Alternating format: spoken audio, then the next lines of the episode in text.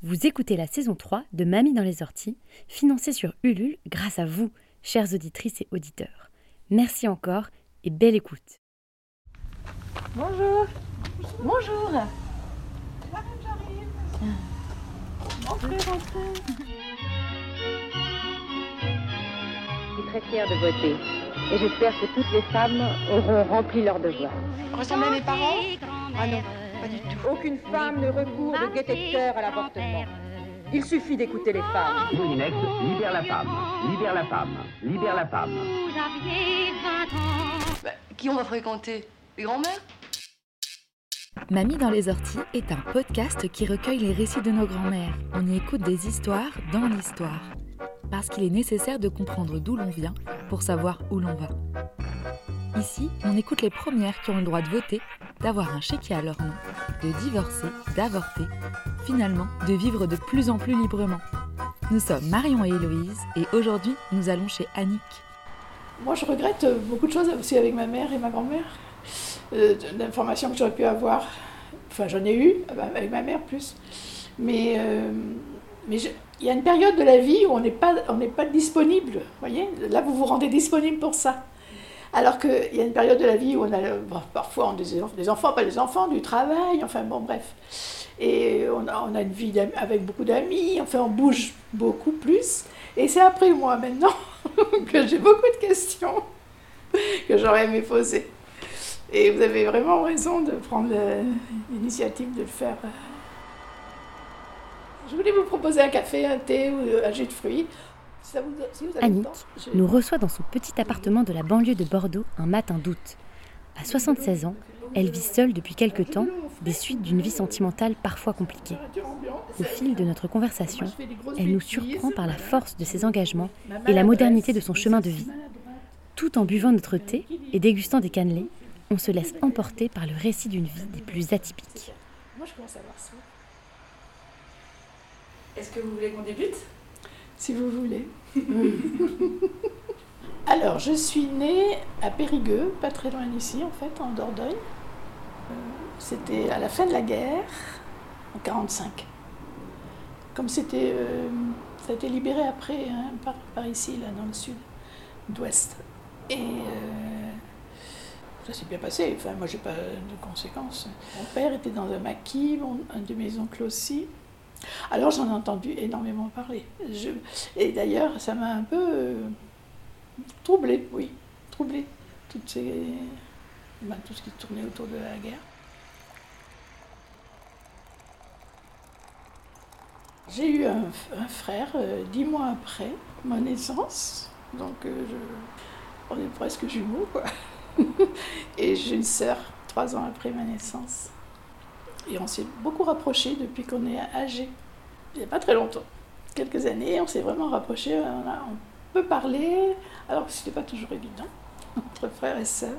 Nous avons euh, déménagé. Mon père était ingénieur des ponts et chaussées. Nous avons déménagé euh, en Dordogne, vers Bergerac. Je ne sais pas si vous connaissez. Bon, il, avait tout un secteur là. La vie en Dordogne, c'était très sympa. euh, Bon, c'était très simple, hein, maison, jardin, enfin comme tout le monde, quoi, campagne à proximité, euh. Beaucoup de balades, beaucoup de choses comme ça. Et puis euh, après, euh, mon père avait passé un concours pour entrer dans un ministère, celui de l'équipement, enfin ça s'appelait l'équipement. Non, ça s'appelait la reconstruction, après la construction, après l'équipement, après. bon, bref. Et là, nous sommes allés à Paris. Et là, tous les trois d'ailleurs, on a mal vécu notre vie. Bon, mon frère et ma soeur, ils sont restés. Moi, je suis euh, partie. euh, dès que je me suis mariée, je suis venue ici, à Bordeaux. Je supportais mal, euh, je sais pas. euh, enfin, je supportais mal beaucoup de choses, comme mon éducation déjà. Mais c'était très strict. On ne pouvait pas lever le petit doigt, il fallait toujours être surveillé, nana, être suivi. quoi. Ça m'a beaucoup pesé, cette éducation qui m'a fait m'a provoqué une bonne dépression à l'âge de. avant 30 ans, mais pas très loin de 30 ans. C'était strict juste de la part de qui? Mon père. Il était odieux, quoi, parfois, hein, vraiment. Très. euh, je- pour vous dire quelque, pour vous dire une, une petite anecdote, euh, à table, et personne ne voulait se mettre à côté de mon père, hein. c'était moi. Moi, j'ai beaucoup euh, supporté, accepté pour qu'il reste une bonne ambiance dans la maison. Et ça, c'est terrible pour après, pour la dépression, pour tout ça. Parce que moi, j'ai accepté beaucoup de choses. Ouais. Et j'ai eu tort. Mais bon. Et ma mère, contrairement à ce que mon frère pensait, elle, a accepté tout ce qu'on a vécu. Quoi. Elle m'avait dit, moi je seule, je ne vous aurais pas éduqué comme ça. Mais bon, elle n'était pas seule et elle a poursuivi, elle, est restée dans le sens que mon père avait donné à l'éducation. quoi. Mais on ne parle pas assez quand on est petit, quoi, parce qu'on n'ose pas, on n'a pas le droit. Enfin, nous, on n'avait pas le droit. hein. À table, on parlait bas, euh, euh, alors, je sais pas trop où on pouvait parler. Hein. Si déjà autour d'une table, on n'arrive pas à parler, on n'avait pas le droit de parler, donc on ne parlait pas. Voilà. Ou alors, si on parlait, c'est moi qui. Alors, mon père m'avait osé dire que j'étais le syndicat de, la famille, parce que j'osais parler un peu plus, mais bon, je recevais des fessées ou des claques. Donc, il ne fallait pas trop parler quand même. Mais bon, euh, ah oui, c'était pénible. hein. J'étais très frustrée, moi, en fait, jeune. Et puis après, on n'ose plus parce qu'on grandit et puis on se dit, bon, c'est pas la peine, euh, ça va rien changer. euh, C'est ça aussi. Puis avant, on s'en va, on s'échappe, comme on peut. Ils étaient amoureux, vos parents? Je ne sais pas, parce que je vais vous dire autre autre chose. Euh, je n'étais pas là, mais j'étais dans le ventre de ma maman quand ma mère m'a dit que mon père voulait déjà divorcer. Et que. euh, et que, bon, ben, elle a refusé, bien sûr, Elle a refusé. de divorcer. Euh, ben, oui, un enfant est arrivé, c'était pas pour elle le moment. Et d'ailleurs, elle n'a jamais divorcé. Même pas divorcé, même pas. Ils se sont séparés. Ma mère avait 60 ans, elle est venue vivre à Bordeaux. Mon père a rencontré quelqu'un avec qui il a vécu à Paris pendant presque 20 ans. Il a eu un AVC. La personne a refusé de continuer euh, à vivre avec lui. Et ma mère a accepté mon père. Ah oui, mais ça vous. Mon père est revenu. Il voulait pas, il voulait que ce soit ma mère qui aille à Paris. Là, elle a, là, elle a, elle a pas accepté ça. Elle, a dit tu viens si tu veux, mais moi je repars pas à Paris. Il est venu quand même parce que évidemment il se retrouvait un peu seul. Alors vous voyez, Et donc pendant ces 20 ans, ils étaient toujours mariés. oui, il venait, hein, il venait aux vacances de temps en temps. Euh, ma mère y allait quelques fois, mais bon. Et votre mère, elle a jamais eu quelqu'un d'autre? Non Et lui, il a eu beaucoup d'autres personnes, mais il était aussi très jaloux. Et du coup, votre papa, il avait une éducation différente envers votre frère et vous? Alors, mes parents, hein, parce que mon frère, euh, oui, parce que c'était un garçon. euh, bon, quand, quand dans la famille on se retrouvait, parce que souvent on se, réunissait pour les vacances avec nos cousins, cousines, euh, dans des grandes maisons, on se retrouvait tous. Mais mon frère avait droit à se retrouver avec les hommes de la maison. Dans des, enfin, des moments de parole ou des moments euh, de voyage, de sortie. Alors que nous, ben non, on restait avec notre maman et nos tantes et nos cousins, cousines. Et puis, on, ben, on était là, on ne bougeait pas, nous, on restait là. Alors c'est vrai, lui, il a plein d'anecdotes, il a plein de choses à raconter dans ce sens-là. Nous, on n'a rien là-dessus, hein, euh, rien. Il allait euh, un peu plus tard, il partait euh, chez un autre oncle, il partait voir. Bon, bref, nous, on ne partait jamais. Hein, pour qu'il était temps qu'on s'en aille, ma sœur et moi. Elle a fait pareil, mais elle, elle m'a suivi de quelques années, mais pas, pas de nombreuses années. Mais euh, bon, alors qu'est-ce qu'il nous restait? Ben, Nous, dans notre éducation, il nous restait le mariage. Voilà, donc euh, ça aussi, euh, ben, c'était une voie, une voie qu'on nous avait tracée. hein, c'était... Et puis bon, ben, moi j'ai suivi, la, pre- la première à avoir suivi ça, c'était moi, donc pas de chance. Pourquoi pas de chance? Oh, parce que c'était, c'était un mariage. Euh, bon, ça s'est bien passé. Hein, j'ai, j'ai pas été forcée euh, de me marier, mais j'avais pas le choix, en fait. C'était le mariage, quoi. La relation, comment ça se passe maintenant, là. Même pas, pas mais vivant quand même ensemble, hein, cohabitation. Ben, c'était pas possible, quoi. Il fallait passer par la mairie euh, et l'église. Moi, je suis même passée par l'église. Parce que, bon, du côté de ma mère, il y avait quand même ce côté euh, catholique, là. Quand vous dites juste pas le choix, c'est pas le choix comment ça euh, Ben, moi, j'ai pas ressenti la possibilité. Alors, c'est moi, hein. peut-être que d'autres l'ont fait. Mais bien sûr que d'autres l'ont fait, ça je sais. Mais moi, c'était tellement, je me sentais tellement enfermée que tellement, oui, tellement enfermée, tellement isolée, tellement. Alors, j'ai fait quelques études, de- j'ai essayé, enfin j'ai essayé, j'ai voulu faire des études de kiné, mais en même temps que la kiné, euh, enfin on nous a fait une formation sur l'éducation physique. Et euh, j'ai été formée, et là j'ai eu un diplôme. Et voilà, pas fait, et donc j'ai pas fini la kiné, maintenant je regrette aussi, Euh, erreur de ma part, mais enfin bon, c'est comme ça. Je suis partie, j'ai eu un poste dans le Loir-et-Cher. Et je suis partie trois ans enseigner l'éducation physique dans les écoles. À partir de là que j'ai rencontré euh, le père de mes enfants. Alors, nous, moi, nous sommes rencontrés au bord de la mer avec mon mari. Et on, voilà, on faisait des parties de volley. Vous voyez, c'était tout à fait. euh, les parents étaient pas loin, les, les familles, euh, tout ça, on se connaissait. Enfin, c'est. Bon, voilà. Après, j'ai eu des enfants. J'avais envie d'avoir des enfants, c'est vrai. Donc, euh, bon, c'était la seule solution, à mon avis, pour le- ce moment-là. Mais euh, c'est vrai que j'ai pas sauté les barrières, quoi. J'ai pas. Pourtant, c'était pas l'envie qui m'en manquait, mais j'ai pas osé. J'ai pas osé. Euh, nous sommes mariés au bout de trois ans, hein, parce qu'il fallait quand même du temps pour les fiançailles. hein, ça se faisait. Enfin, nous, c'était comme ça. hein, donc, euh, on ne peut pas se marier du jour au lendemain. Enfin, nous, on ne pouvait pas.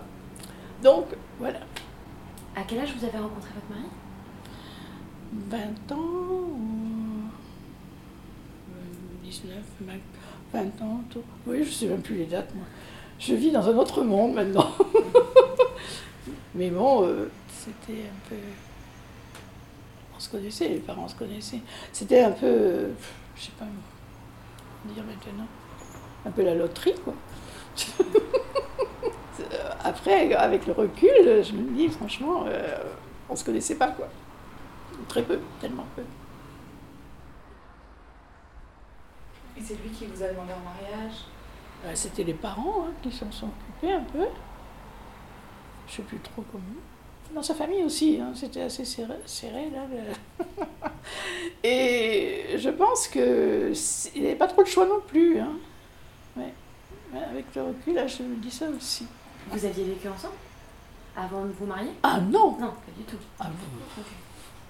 Ah non, pas du tout. Vous voyez, euh, ça, ça me paraît un temps tellement lointain euh, par rapport à tout ce qui se vit maintenant, avec euh, mes enfants ou d'autres, enfin, d'autres, Oh, que je j'imagine même plus ce temps, quoi, qui existait Et que vous avez vécu et que j'ai vécu. Mais pour moi, c'est tellement loin, j'ai vécu tellement d'autres choses après que.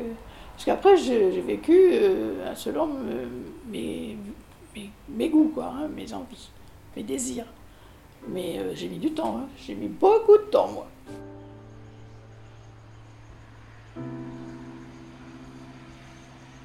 Prise entre éducation et désir d'envol, Annick peine à trouver la voie qui pourra l'épanouir en tant que femme. Elle reproduit donc le schéma familial avant de faire prendre à sa vie un tournant radical, dans une quête d'indépendance et de bien-être personnel.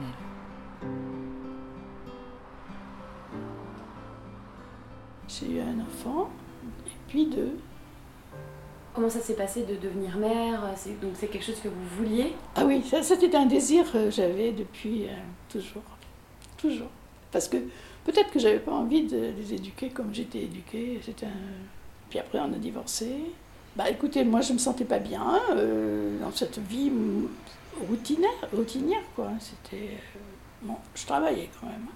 Mais comme j'ai fait une dépression, euh, euh, je me suis arrêtée de travailler. Parce que c'était très, très douloureux tout ça.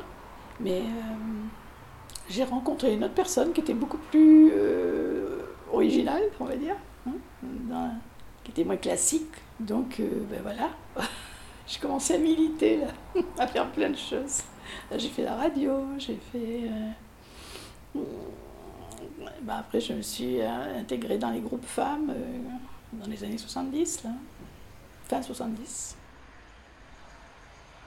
Alors, on s'est séparés au bout de 6-7 ans. Et on a divorcé après, 2-3 ans après. Mais on vivait pas ensemble. hein. Pendant 3 ans, là, j'ai vécu autre chose. Avec une autre personne. Puis mes enfants sont venus avec moi.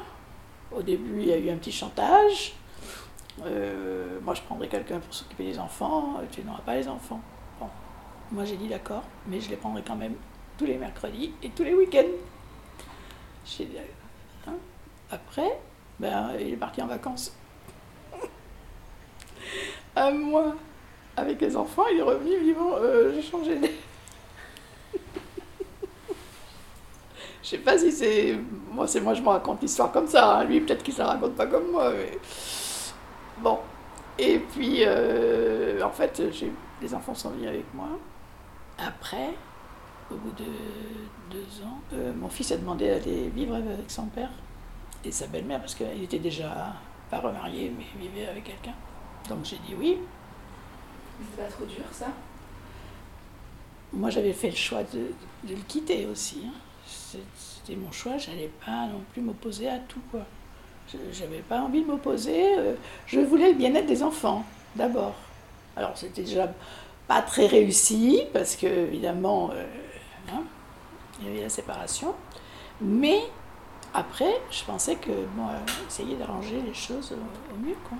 Donc j'ai dit oui, et puis voilà. hein, puis euh, on, on a été les- parmi les premiers à divorcer. euh, comment on appelle ça euh, On n'avait qu'un avocat. Un avait- consentement mutuel? Ouais, comme ça. Vos, vos parents, ils l'ont bien pris que vous... Ah oui, mais mes parents, moi je rêvais que mes parents divorcent. hein. Toute ma jeunesse, euh, j'ai rêvé à ça. Je ne veux pas dire que mon père était un, époux très, très sérieux, on va dire. Euh, un mari peut-être, mais pas un époux. Donc euh, il a dû se dire, bon, je reste tranquille, j'ai rien à dire. Il n'avait rien à dire d'ailleurs. Enfin, moi j'estimais qu'il avait rien, plus rien à dire. Ma mère trouvait ça dommage, mais bon, je veux être autonome. Vraiment. Bon, je n'étais pas vraiment autonome parce que je vivais avec quelqu'un qui avait aussi deux enfants, donc j'ai passé une bonne période avec les quatre enfants. J'ai beaucoup aimé.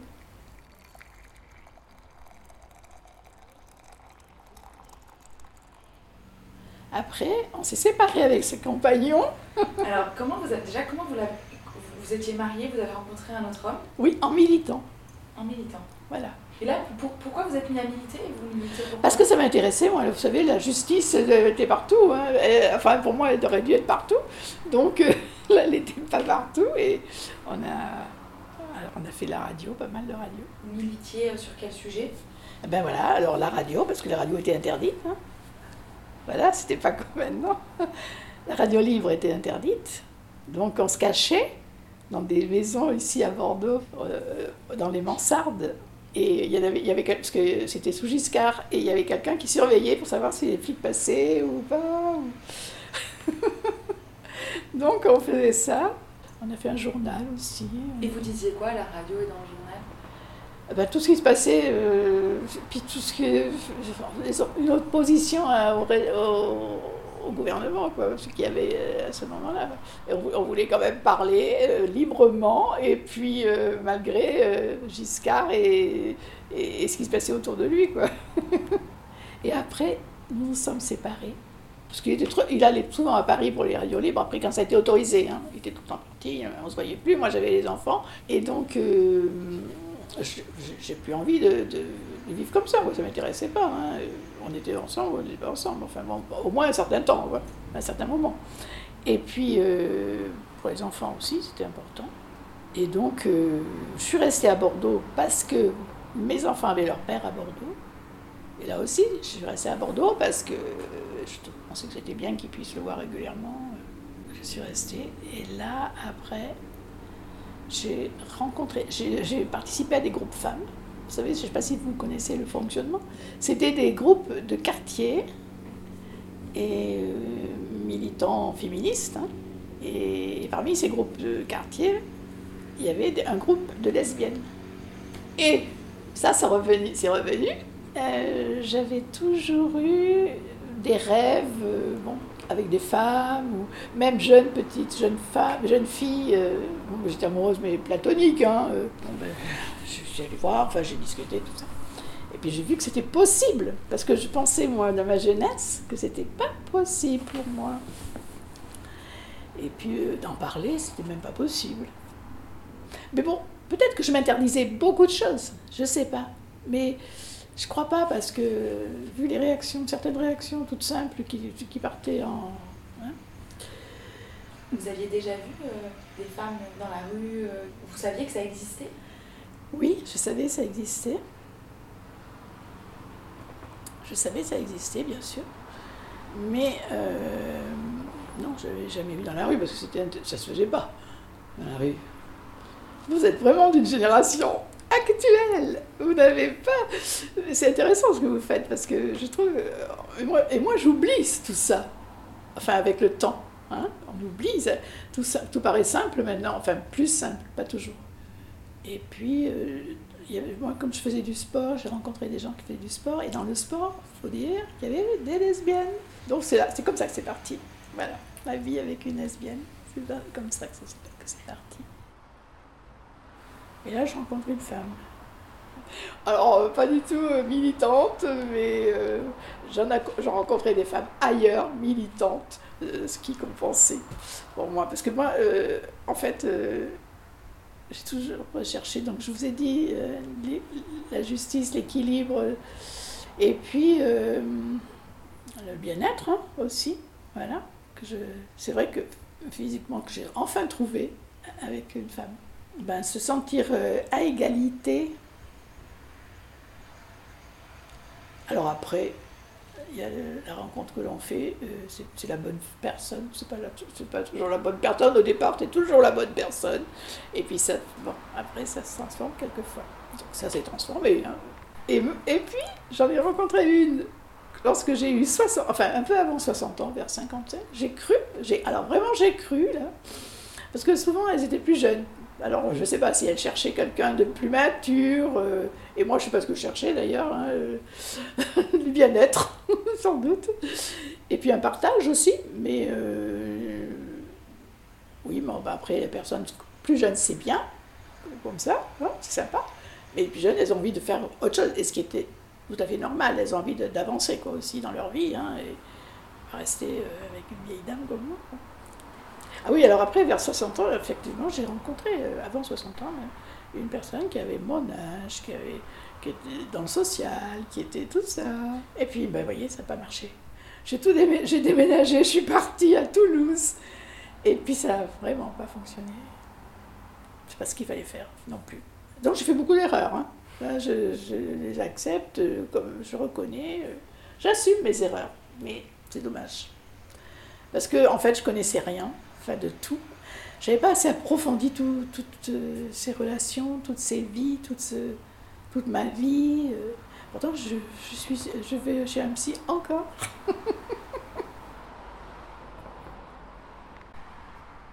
C'est comme toute relation amoureuse ou affective, on va dire, euh, dans un premier temps. C'est la découverte, c'est. Et puis, moi, je pensais être tranquille.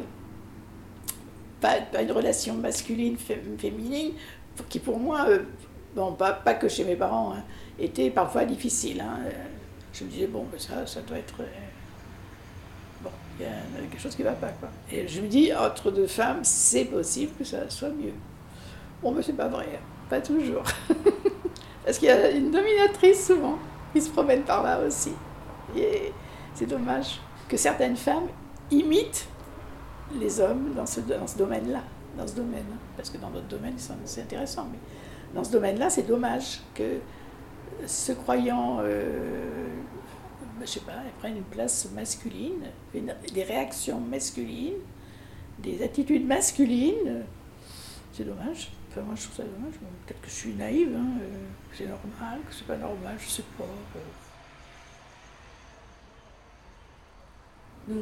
La première femme avec qui vous avez vécu, Alors, je n'ai pas vécu.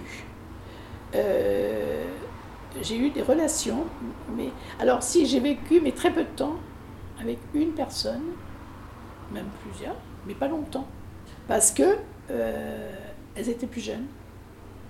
Et, et bon, j'avais envie de, rencontrer d'autres gens, d'autres personnes, d'autres femmes en tous les cas. Et c'est ce qui s'est passé. Mais j'ai pas vécu. Alors, euh, c'était la dernière avec qui j'ai vécu le plus. On a vécu cinq ans. Oh, c'était l'événement. Mais euh, elle non plus, elle avait jamais. Si, elle avait vécu la première relation avec quelqu'un qui avait un enfant, donc. Et, mais a priori, ce qu'elle m'a raconté, c'était pas si facile que ça non plus. Donc, euh, je sais pas, euh, moi, j'ai pas vécu longtemps. J'ai vécu des relations amoureuses, mais euh, intenses même, avec certaines personnes, mais pas une vie de tous les jours. Oui. Vous n'êtes jamais retourné avec un amant Ah non. Non. Envie j'ai pas pu. non. J'avais pas envie. Je, je- ça me. euh, ça me venait même pas à l'idée de, de- Non. Pas moi, ça me venait pas à l'idée. Et quand vous avez dit à vos enfants euh, que vous étiez avec une femme, Alors, voilà, ça, l'autre jour, j'ai vu mon fils, j'en ai parlé, il me dit, bah non, moi j'ai dit, bon, bah maintenant elle est avec une femme, c'est tout. Il m'a dit ça, lui. Et puis, euh, puis ça l'a pas. Mais Anne, si, un peu plus, parce que ce qui est arrivé pour ma fille, c'est que il se trouvait que le- ma première relation, deuxième relation plutôt, il se trouvait que c'était euh, dans le sport aussi. Et il y avait une personne dans ce groupe qui était jalouse. Ça aussi, ça existe partout, hein, la jalousie. Donc là, et elle a, fait des actes très, très, très désagréables, même envers ma fille. Elle a écrit des lettres à ma fille, à mes parents, une à mes parents, euh, je sais pas, enfin bon. Et euh, moi, j'ai porté plainte, hein, je suis allée au commissariat de police, j'ai porté plainte. Mais Anne, ça l'a beaucoup choquée, quoi, parce qu'elle avait reçu une lettre. euh, Je ne sais plus le, contenu. Euh, je ne sais plus le contenu des lettres. Je n'ai pas gardé celle que j'avais reçue moi aussi. Elle m'a annoncé qu'elle allait le dire à je sais pas qui, au travail, machin, au truc. Alors ça, effectivement, à mon travail, j'ai jamais dit que j'étais lesbienne, parce que je travaillais quand même avec des enfants et des parents que je connaissais pas, des gens que je connaissais pas. Et ça, c'est vrai que j'ai eu cette, ce- ce- cette, cette méfiance. Tout le monde s'étonnait de ma vie. Je ne parlais jamais de ma vie privée, hein, jamais. Donc, euh, ça aussi, c'était dommage, mais c'était comme ça.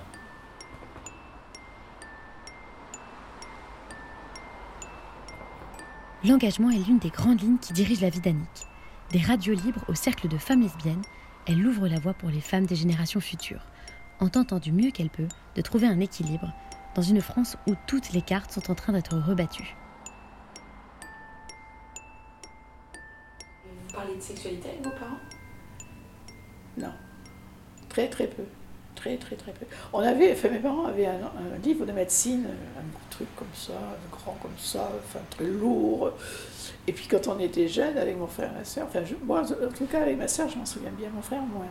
Mais ma soeur, oui, on feuilletait, on s'instruisait. Comment on fait les bébés? J'aimerais bien revoir ce livre. Qu'est-ce que j'ai pu apprendre dans ce livre En tous les cas, pas, pas- pas sur le lesbianisme, il n'y avait, pas- il y avait rien, ça c'est sûr. Et, et 68, euh, vous vous en souvenez un peu de la liberté Ah mais je m'en souviens bien parce que j'habitais à Blois et donc euh, dans l'école privée, le jour euh, 68, alors j'ai fait des bêtises, j'ai dit des bêtises j'ai fait des... j'ai manifesté. J'étais la seule d'une école privée, prof, et avec un prêtre ouvrier. Donc on a manifesté tous les deux. À Blois, tout le monde se connaît. hein.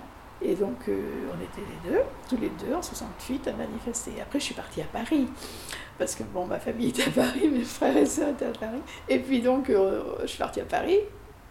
Alors, euh, ça s'appelle pas un recteur, mais ça s'appelait un chanoine dans le privé. hein. Et le chanoine, je l'appelle, je dis, je peux pas rentrer, j'ai pas d'essence. Alors il me dit, oh, mais Madame Lugan, euh, non, c'est pas Madame Lugan, si, c'était Mademoiselle Lugan. il me dit, bah, vous auriez dû me le demander, je vous aurais dit de pas partir. mais je savais que j'avais de l'essence. Parce que mon père étant au ministère, il avait de l'essence pour les chauffeurs. Donc, je savais que je pouvais revenir. C'était pas bien, hein, mais je l'ai fait. Et donc, euh, j'ai pu revenir. Mais après, je ne lui avais pas dit que j'avais la possibilité d'avoir de l'essence. Donc vous, êtes, vous avez dit ça pour pouvoir rester euh, Oui, voilà, pour pouvoir rester. Et ça se fait, je me suis retrouvée en photo sur Nouvel Observateur, euh, sur, la, couverture avec ma mère. Ma mère, parce que ma mère aussi, elle nous a suivis là. Qu'est-ce qu'on voulait? On voulait plus de liberté, plus d'autonomie, plus de parole, plus de, moins de père, moins de patron, moins de tout ça quoi. Enfin, moi, c'était le, le côté père qui me poussait à faire ça quoi. Et puis, euh, ben, après, euh, il y avait aussi, euh, enfin presque en même temps, euh, la, les femmes, la libération des femmes, hein, euh, leur liberté. Ben, cette histoire de carnet de chèques là qu'on ne pouvait pas avoir euh, avant 66, je crois. Euh, sans avoir sans avoir l'autorisation du mari, enfin il y avait plein de petites choses comme ça, enfin petites choses, qui me paraissent maintenant, euh, on ne sait même pas si ça existait ce genre de choses, ces interdits qu'il y avait, quoi. L'autorisation du père partout, euh, le père il, était, il fallait toujours qu'il soit présent. hein. Euh, moi, quand je suis arrivée à Bordeaux, j'ai repost- repostulé pour Bordeaux, pour des écoles privées aussi. Elle, travaillait en jupe encore, jupe longue. Enfin, jupe longue là, pour être, pour être à l'aise, quoi. pour le sport? Oui, pas courte, parce que ça se fait pas, ça se faisait pas, mais c'était en 60, euh, 70, oui, enfin, par là. 70, 71, et elle travaillait. Et moi, j'étais la première arrivée en pantalon, hein, parce que quand même à Blois, eh ben, on m'avait accepté en pantalon, hein, partout. Je trouvais ça correct. En, en survêtement, quoi, un survêtement, comme on faisait avant. Mais ici, elle avait, et les enfants, avaient, les filles, elles avaient, euh, c'était que des filles, hein. elles avaient euh, petites jeux boomer dessous, puis petites euh, jupettes. Bon, c'était ça aussi, hein. parce qu'il n'y avait pas que euh, ce qu'on voit, ce qu'on ne voyait pas et qui glissait. voilà.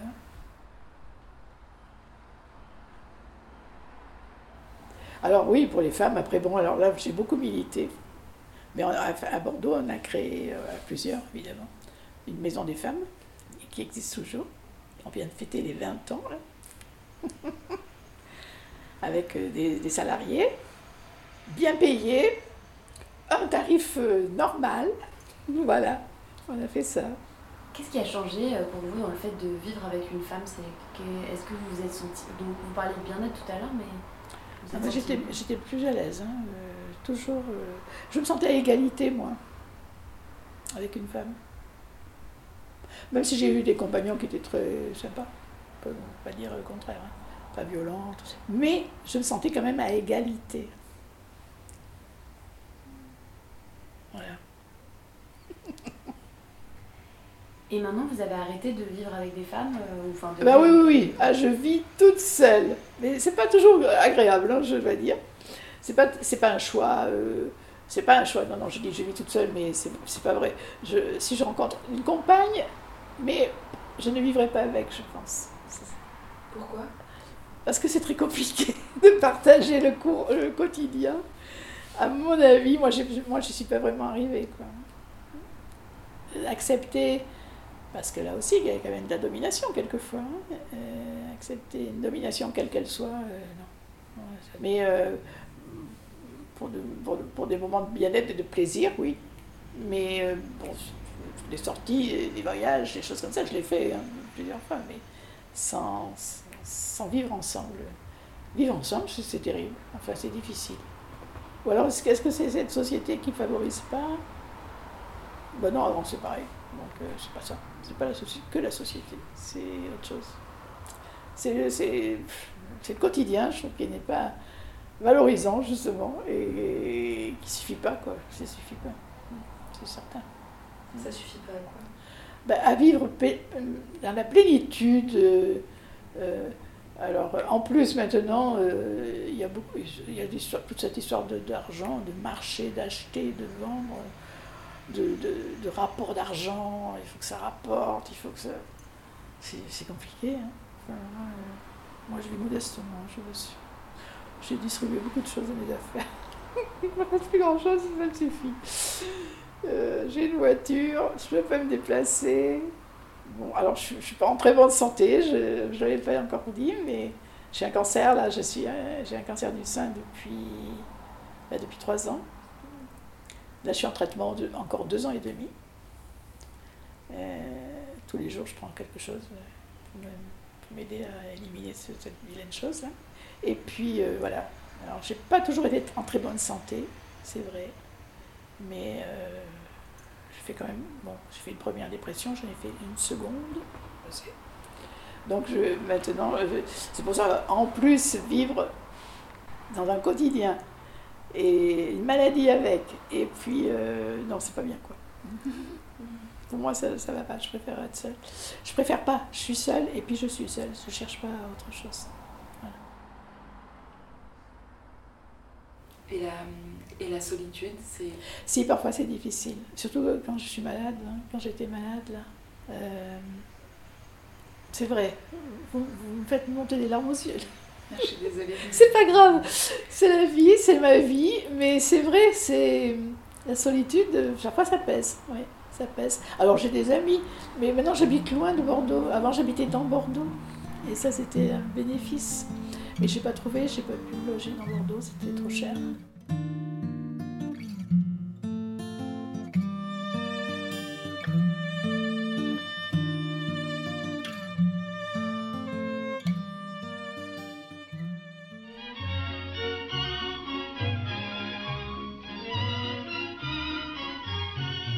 On quitte Annick le cœur un peu serré, un peu léger. La laisser seule dans cet appartement dans ce moment plus difficile de sa vie nous peine. Pourtant, son histoire nous donne des ailes. On comprend combien il est difficile de faire des choix de vie qui dénotent et parfois dérangent. Et on se sent de tout cœur avec Annick qui a porté haut ses combats. Et surtout, on la remercie infiniment pour la brèche qu'elle a ouverte. Alors Annick, au nom de toutes, nous te disons merci. Mais euh, voilà ma vie, quoi. Elle n'a rien d'extraordinaire, mais euh, elle, a eu, elle a eu des moments euh, mouvementés, on va dire, quand même.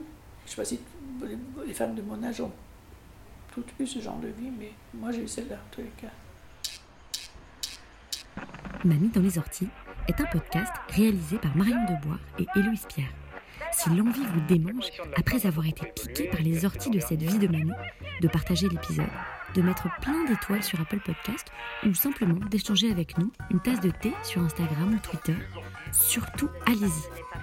Trouvez-nous sur les réseaux, at Podcast et par mail bonjour mamie dans les orties.co. À bientôt!